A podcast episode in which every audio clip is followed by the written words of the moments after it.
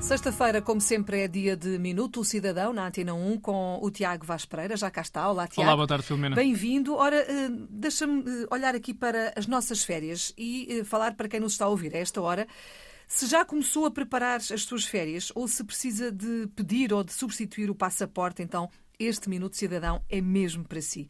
O passaporte eletrónico português, já sabemos, é o documento indispensável a qualquer cidadã ou cidadão português que queira viajar para fora da União Europeia ou do espaço Schengen.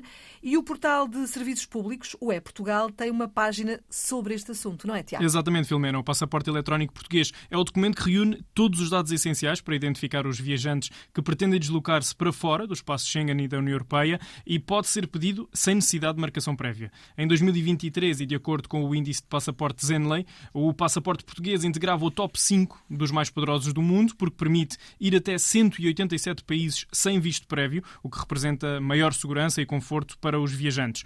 O pedido ou substituição do documento pode ser pedida a qualquer momento por um cidadão ou cidadã de nacionalidade portuguesa e só em casos excepcionais de grande urgência pode ser emitido um passaporte temporário que não seja eletrónico. Olha, e em que situações é que deve ser pedida esta substituição do passaporte? Por exemplo, no caso da perda de validade do documento, a desatualização eh, de elementos de identificação do titular de passaporte válido, eh, passaporte totalmente preenchido nas folhas destinadas a vistos, eh, mau estado de conservação ou inutilização, destruição, furto ou extravio, perda de validade nos próximos seis meses ou, em casos excepcionais e fundamentados, no espaço de um ano. Uhum, muito bem. E onde é que podemos pedir também essa, essa substituição do passaporte e quais são, já agora, deixa-me perguntar, quais são os documentos que devemos levar? O pedido então pode ser feito nos balcões de atendimento do Instituto dos Registros e do Notariado, ou seja, conservatórios do Registro Civil e lojas de cidadão, nos governos das regiões autónomas dos Açores e da Madeira, nos consulados portugueses, caso o viajante seja português e residente no estrangeiro, e ainda nas lojas do passaporte nos aeroportos de Lisboa e Porto, Contudo,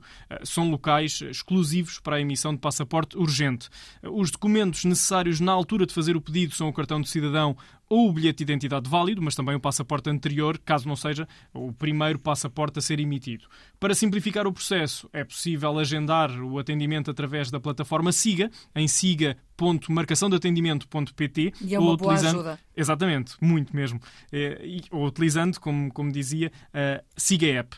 Com o atendimento a ser feito de uma forma mais imediata, sem filas de espera e com maior comodidade para o cidadão ou cidadã. Para isso, Filomena, basta selecionar a opção da marcação de atendimento. No campo do assunto, há que escrever pedido de passaporte e selecionar logo a primeira opção que surge identificada no motivo do atendimento como pedido renovação de passaporte. No ponto 3 é possível escolher o distrito, a localidade e o local de atendimento uhum. e uma vez escolhida essa informação, o site irá apresentar as sugestões de datas mais próximas e a respectiva data e hora de marcação.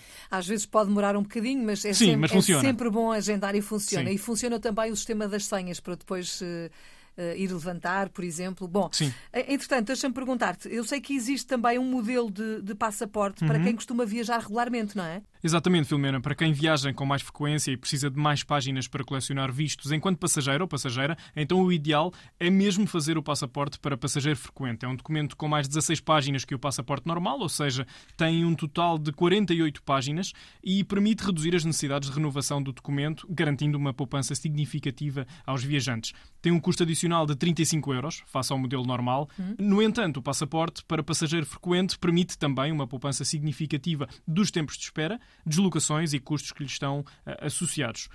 Este documento, em particular, pode ser pedido nos balcões do Instituto dos Registros e do Notariado, o IRN, nas lojas do passaporte em Lisboa e no Porto, junto dos governos das regiões autónomas e nos consulados portugueses no estrangeiro. Só mais uma coisa: quanto tempo é uhum. é que demora a ser entregue o passaporte? Bem, pode variar consoante a tipologia de entrega escolhida pelo cidadão ou cidadã. Quem optar pelo serviço normal e se cumpridos todos os requisitos legais e o deferimento para a emissão de passaporte for efetuado até às 18 horas, são 5 dias úteis. Para o serviço expresso, se cumpridos todos os requisitos legais e o deferimento para a emissão eh, de passaporte for efetuado também até às 18 horas, são 2 dias úteis após essa mesma concessão.